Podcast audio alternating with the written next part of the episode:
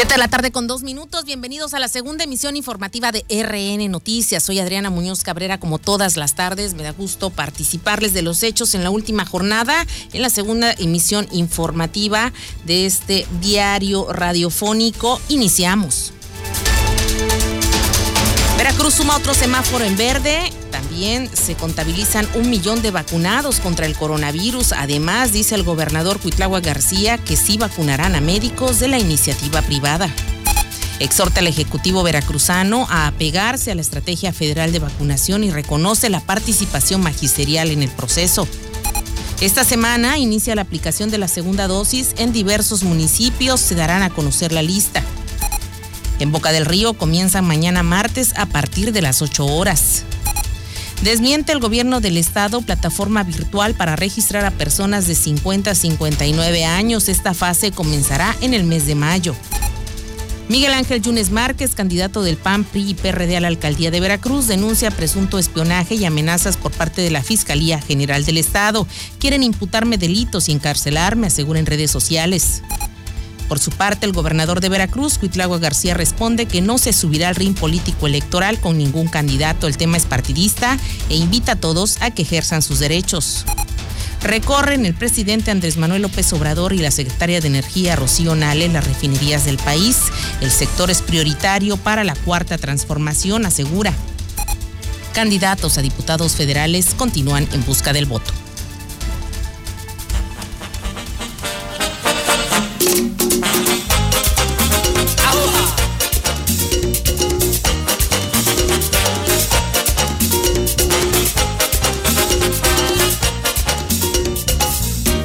Tacos altos y un caminar que para el tráfico con una guiñada. Piernas que no quieren terminar. Siete de la tarde con cuatro minutos. Iniciamos con la información generada en la última jornada y por supuesto en lo que va de este 26 de abril. Estamos iniciando semana y bueno, una cosa de mayor importancia que se está gestando hasta el momento es lo que ha dado a conocer el gobierno federal en materia sanitaria. Veracruz suma otro semáforo verde y esto es muy importante para la entidad veracruzana, aunque a nivel nacional las condiciones eh, sanitarias han retrocedido a seis entidades de este estatus de semaforización, de sanitización. Veracruz eh, va avanzando, no hay retroceso hasta el momento y es por eso que las autoridades piden que no se baje la guardia. Incluso solicitan a la ciudadanía que sigan participando en los esquemas de vacunación como hasta ahora lo han hecho. Prontamente, hasta el mes de mayo, iniciará la etapa de personas de 50 a 59 años. En tanto, ya se está avanzando en lo que es eh, la segunda dosis para cerrar eh, esta primera fase de adultos mayores.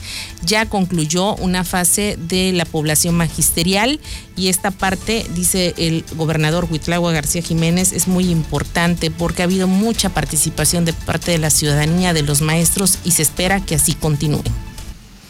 El sábado quedó concluida la primera dosis para los 212 municipios y ya con dosis completas estamos avanzando rápidamente.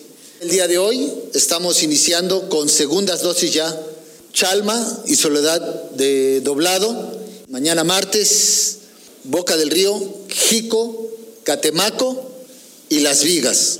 También informarles que a partir de hoy inicia otro semáforo en verde, entonces eso nos tiene que mantener vigentes con las medidas sanitarias de no te confíes, cuida tu salud.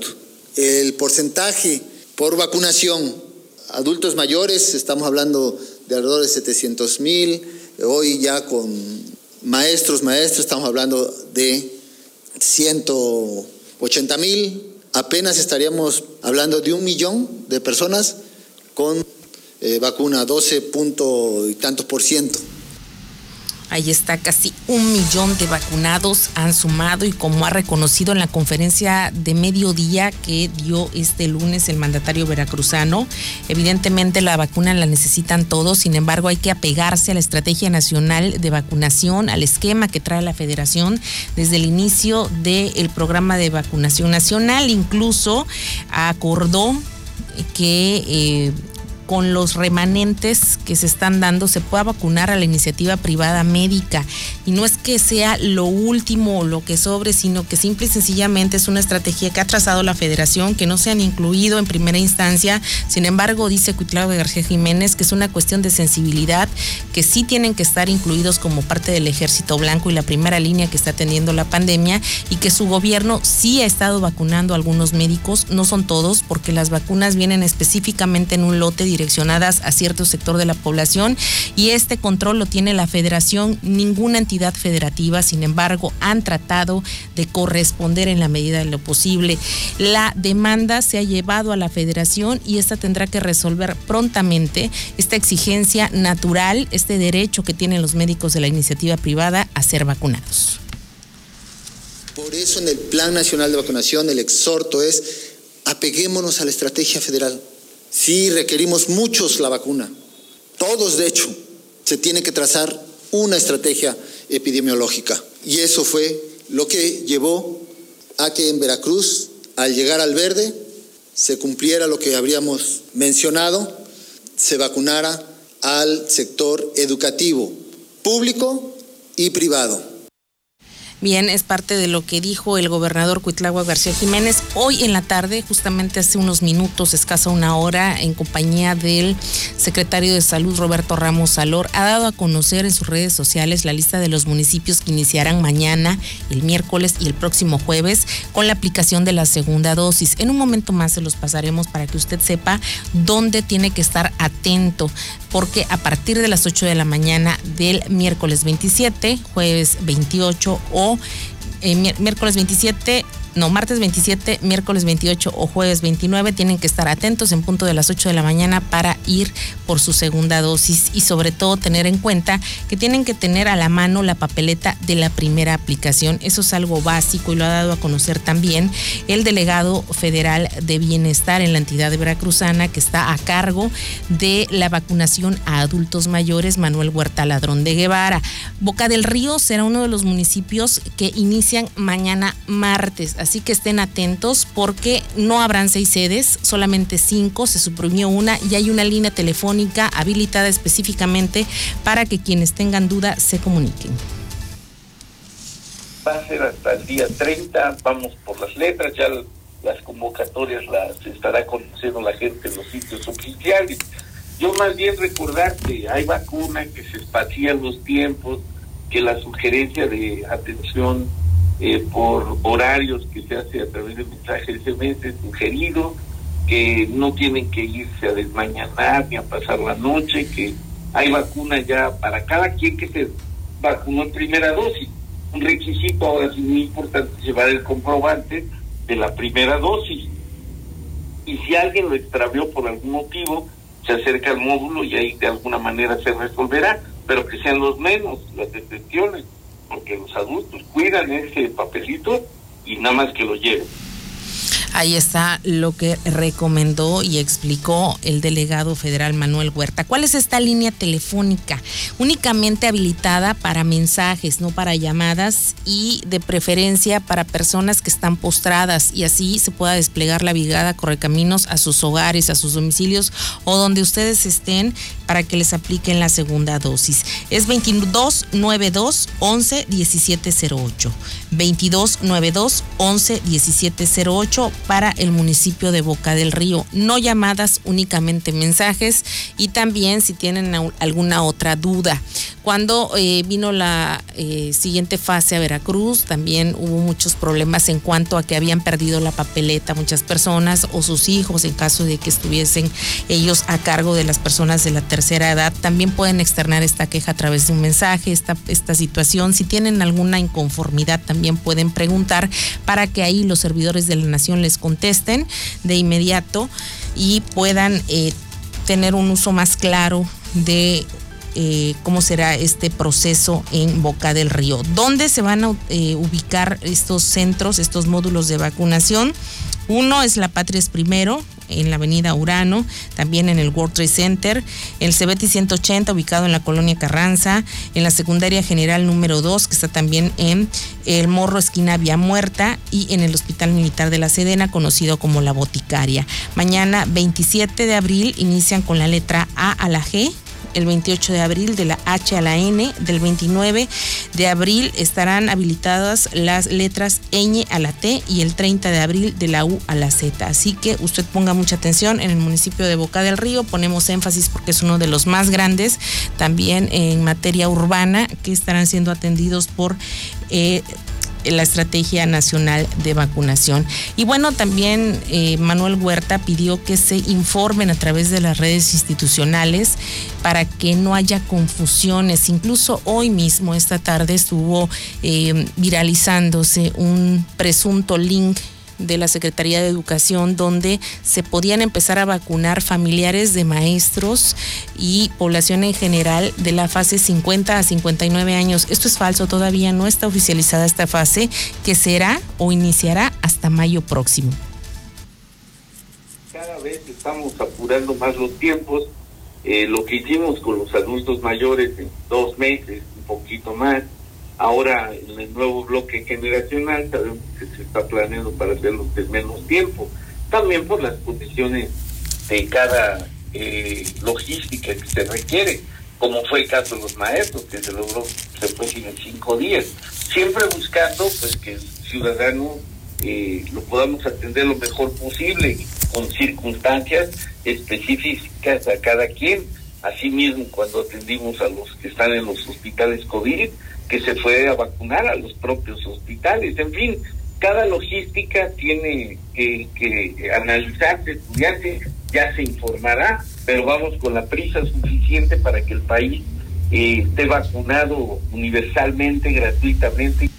Por supuesto, reiteró el exhorto a que la información que gire sea completamente segura, institucional y a que confíen en el fármaco porque es comprensible, dice que todavía hay incertidumbre, pero lo más importante es que gradualmente y con la mayor celeridad posible está llegando la inoculación a todos los rincones del país y hay que apoyar en este sentido al gobierno de México.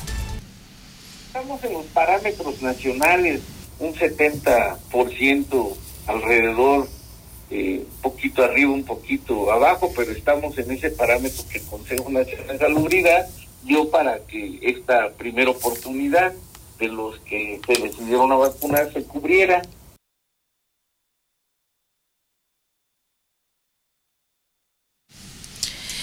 Con 14, 70% en promedio estará vacunada, eh, la, eh, en promedio de la población estará vacunada para el próximo 30 de abril hablando de las personas de la tercera edad, cuando concluya obviamente esta fase que estamos atravesando. Los maestros, una parte se vacunaron, como recordaremos, eh, la semana pasada con la unidosis Cancino, y la otra mitad o casi la mitad con Pfizer. Así que habrá un bloque del magisterio que tendrá que regresar por la segunda dosis de Pfizer y esto se dará a conocer también por parte de la Secretaría de Educación Pública Federal, la Secretaría de Marina Armada de México que llevó a cabo toda la logística y por supuesto la Secretaría de Educación de Veracruz. En más información, 7 con 15, fíjese usted que este día en la mañanera, obviamente el presidente Andrés Manuel López Obrador se ha pronunciado respecto a diversos temas, uno de ellos el energético. Dio a conocer que este fin de semana recorrió las refinerías en Tula, Salamanca, Cadereyta y Madero para evaluarlas y destacó que van bien. Estuvo acompañado por la secretaria de Energía, Norma Rocío Nale. Hice un recorrido este fin de semana por las eh, refinerías.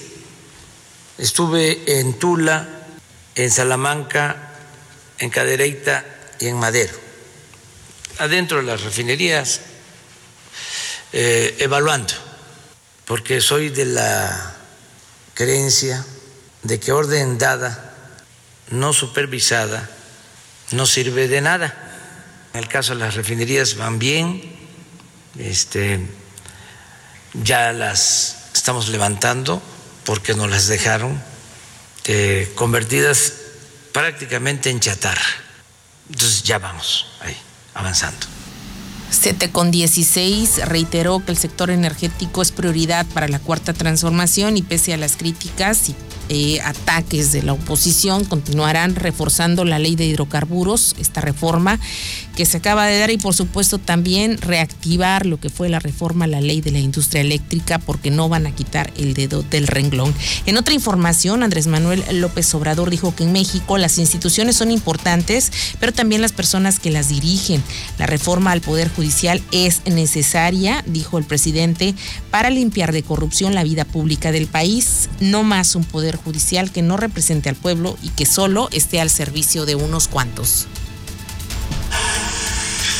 Se rasgan las vestiduras los intelectuales, porque lo que quieren es que el Poder Judicial siga estando al servicio de la mafia del poder, hablando en plata. Eso es lo que quieren, que los jueces no amparen, no protejan al pueblo, sino a los representantes de las corporaciones económicas, empresariales, financieras. Eso es lo que quieren. Entonces, la reforma va a significar que se ampare a todos los mexicanos, que se limpie de corrupción el Poder Judicial, que no haya nepotismo que se acabe con el influyentismo y que mantengan su independencia, su autonomía, Recordemos que el presidente Andrés Manuel López Obrador, tanto con el Poder Judicial como con el Instituto Nacional Electoral, ha tenido serios debates y enfrentamientos públicos por diversos temas en materia del INE, el tema de las candidaturas de Félix Salgado Macedonio y Raúl Morón en Guerrero y Michoacán respectivamente, el tema de la veda electoral, las mañaneras, si habla o no de temas institucionales durante este periodo electoral que ya está en marcha o campañas políticas que iniciaron desde el pasado 4 de abril, en fin, un sinnúmero de temas que tienen que ver directamente con su gestión y con la forma en que está gobernando la cuarta transformación y con el Poder Judicial, por supuesto, con todo lo que se aprueba en la Cámara de Diputados, que se avala en la Cámara de Senadores y que además ya aún aprobado y colgado en el diario oficial de la Federación es congelado por el Poder Judicial, por la Suprema Corte de Justicia, debido a eh, amparos o procedimientos jurídicos que interpone la oposición en el Congreso. Y esto es lo que tiene en boga también el discurso público del presidente Andrés Manuel López Obrador en torno a la reforma al Poder Judicial. Por otra parte, señaló que se han llevado a cabo acciones para resolver en definitivo el problema de la construcción de, unidades habitacionales en lugares donde no hay servicios. Con el trabajo conjunto de Infonavit y Sedatu se dará una solución a la política fallida de vivienda del periodo neoliberal y esto se refiere obviamente a fraccionamientos construidos en zonas donde únicamente hay terreno, pero no hay todos los satisfactores necesarios ni por parte del municipio, estado o incluso la federación para que estos fraccionamientos terminen o lleguen a buen puerto y después las empresas fraccionadoras terminen abandonándolos. Por supuesto, evitar que se siga construyendo en zonas naturales protegidas. Tomar una decisión muy firme en este sentido. Eso no puede seguir sucediendo. O sea, dejaron este, miles de viviendas, de departamentos abandonados por construirlos en esas zonas sin servicios. Se habla de 500 mil departamentos abandonados. La corrupción en el periodo neoliberal en la industria de la construcción tuvo que ver con eso. Políticos, este, dueños de constructoras, de inmobiliarias, que y diversas irregularidades que poco a poco han salido a la luz y que dice Andrés Manuel López Obrador no se van a seguir solapando. 7 con 21, vamos a un corte y regresamos. 7 de la tarde con 26 minutos, regresamos al centro de la información, la segunda emisión de RN Noticias. Este día, Miguel Ángel Yunes Márquez, candidato del PAN a la presidencia municipal de Veracruz, ha denunciado a través de sus redes sociales la campaña de hostigamiento, espionaje y persecución política de la que ha sido objeto no solo él, sino también su familia orquestada, dijo, desde el gobierno del estado. Señaló que a través de campañas de desprestigio y mentiras intentan intimidarlos con el objetivo de que se vayan del estado y abandonen la vida pública. Subrayó también que desde la Fiscalía General del Estado están utilizando todos los elementos jurídicos a su alcance para tratar de echar abajo su candidatura y meterlo incluso a la cárcel. Expresó que la estrategia de este gobierno estatal es activar denuncias y órdenes de aprehensión en contra de candidatos ganadores de partidos distintos al del gobierno y para ello la Fiscalía se ha convertido en su brazo ejecutor persiguiendo opositores y metiéndose en el proceso electoral. En su caso incluso dijo hay espionaje que tiene eh, atrás de sí e incluso mostró presuntas pruebas. Para poder usar esas grabaciones y mensajes de texto en un juicio, necesitan la autorización de un juez. Tengo los documentos que comprueban que la Fiscalía del Estado solicitó en dos ocasiones a jueces de control la intervención de mi teléfono celular para escuchar lo que hablo, leer lo que escribo y tener mi ubicación en todo momento. El pasado 30 de marzo y posteriormente el 16 de abril, la licenciada Marcela Aguilera Landeta, fiscal de investigaciones ministeriales de la Fiscalía General del Estado, solicitó a un juez autorizar la intervención de mi teléfono. En ambas ocasiones, el juez le negó a la Fiscalía la intervención de mi teléfono por ser un acto que viola mis derechos humanos, por no encontrar evidencias de que yo haya cometido delito alguno y porque en materia electoral está prohibida la intervención de comunicaciones privadas. La fiscal argumentó ante el juez que necesitaba la información contenida en mi teléfono para demostrar que no cumplo con los requisitos para participar como candidato a la presidencia municipal de Veracruz y con esto imputarme diversos delitos. En pocas palabras, le piden al juez intervenir mi teléfono para evitar que sea candidato y para meterme a la cárcel. 7 con 28, eh, ahí está la postura de Miguel Ángel Yunes Márquez, subrayó que por ello su lucha será para defender la democracia y bueno, aseguró que se va a defender también con todos los elementos jurídicos a su alcance y que no permitirá este tipo de atropellos.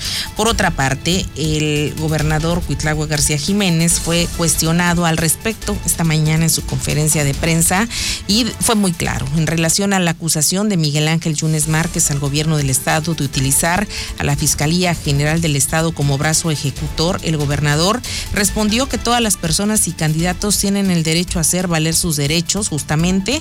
No me voy a inmiscuir porque es un tema que ya se está manejando con tintes electorales. Huitlagua García dijo que contestarle a un futuro candidato por el, el municipio de Veracruz es solo subirle el rating debido a los encontronazos mediáticos que puedan gestarse como parte de la estrategia política que utiliza Yunes Márquez.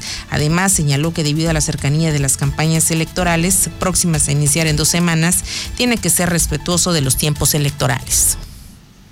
Que haga valer sus derechos. No me voy a inmiscuir porque es un tema que ya lo manejan con tintes electorales. Entonces, digo a favor, que ya me estoy metiendo, digo en contra, que por qué no, etcétera. Y está en el contexto electoral pues va a ser candidato y va a competir. Entonces ya cada candidato argumenta lo que quiera y yo tengo que ser respetuoso. Si es la fiscalía, pues que este, señale y que la fiscalía responda y en fin. Yo como ejecutivo, sí, solamente lo que me compete y en eso estaré. Porque si me meto a la batalla eh, mediática electorera, pues hasta el INE me va, ¿por qué te expresaste así o así de tal candidato? Hay quien se sube al ring y quiere... Ahí está lo que responde el gobernador de Veracruz, Cuitlagua García Jiménez, al respecto. No se va a subir al ring y dijo que lo de los partidos, lo de los candidatos, se tiene que atender ante las instancias electorales y él como gobernador se tiene que mantener al margen de cualquier tipo de acusación, mientras que los candidatos deberán ejercer su derecho como todo ciudadano y si sienten alguna situación, tendrán que acudir a las instancias correspondientes, que no son precisamente buscar la contrarréplica en las figuras institucionales, como es su caso. 7 con 31 antes de irnos. ¿Qué pasó este día en materia... Eh, de campañas políticas, le platico rápidamente que en el Distrito 4 eh, con un minuto de silencio en memoria de la joven Montserrat Bendimes Roldán, privada de la vida por su novio, Marlon N. Rosa María Hernández Espejo, candidata a diputada federal del Distrito 4 de Veracruz por Morena, PT y Partido Verde Ecologista de México, inició el desayuno, taller La actitud de la mujer emprendedora, con la presencia de un importante número de mujeres de diversos sectores de la sociedad civil, la periodista de profesión, hizo hincapié en el papel que juega la familia en la educación de sus hijos a partir del reforzamiento de los valores y el respeto a los demás en la construcción y reconstrucción del tejido social. La candidata recordó que las mujeres forman parte importante para la continuidad de la cuarta transformación porque representan para las próximas elecciones 48 millones de féminas que emitirán su sufragio y que tienen la posibilidad de inclinar la balanza por la esperanza de México. Porque si ese joven hubiera sido bien educado, por sus padres, por su familia, hoy no estuviéramos lamentando la muerte de Monse. Es cierto que tenemos que exigir justicia y que las leyes se cumplan, pero ahora que estamos reunidas más mujeres y también hombres, tenemos que tomar conciencia que los valores con los que educamos a nuestros hijos son los cimientos fuertes con los que la sociedad se va a descansar. Es decir, un niño, una niña, en la casa ven cómo el padre y la madre se llevan, cómo el padre trata a la madre, y así ese niño va a tratar a sus hermanitas, a sus amigas, a sus novias, a su, a su esposa, a sus hijas. Eso es importante el ejemplo. Ahí está lo que se gestó hoy en materia de campañas electorales en el Distrito 4. Y en el Distrito 12, la candidata de Morena, Partido Verde PT o Partido del Trabajo a la Diputación Federal, Luz Baxi, se pronunció por el respeto a los animales y señaló la necesidad de exigir que se aplique la ley para evitar el maltrato o abandono de mascotas enfermas o en edad avanzada que sufren por esa conducta irracional de sus dueños. En el marco del Día Mundial de los Animales, Luz Baxi señaló que recientemente los diputados aprobaron reformas al Código Penal Federal en materia de delitos contra la vida e integridad de los animales con castigos de dos años de prisión y multas de más de 13 mil pesos a quien dolosamente cause sufrimiento o lesiones a un animal o lo utilice con fines de Eso, sin embargo, para la candidata de la coalición Juntos Haremos Historia en Veracruz no está funcionando porque no está aplicándose la ley debidamente y por esa razón en las calles es donde se ven a muchos perros o gatos que vagan enfermos, solos, lesionados, esqueléticos y se refugian en algún rincón o en casas abandonadas a mal morir. Ahí está la propuesta.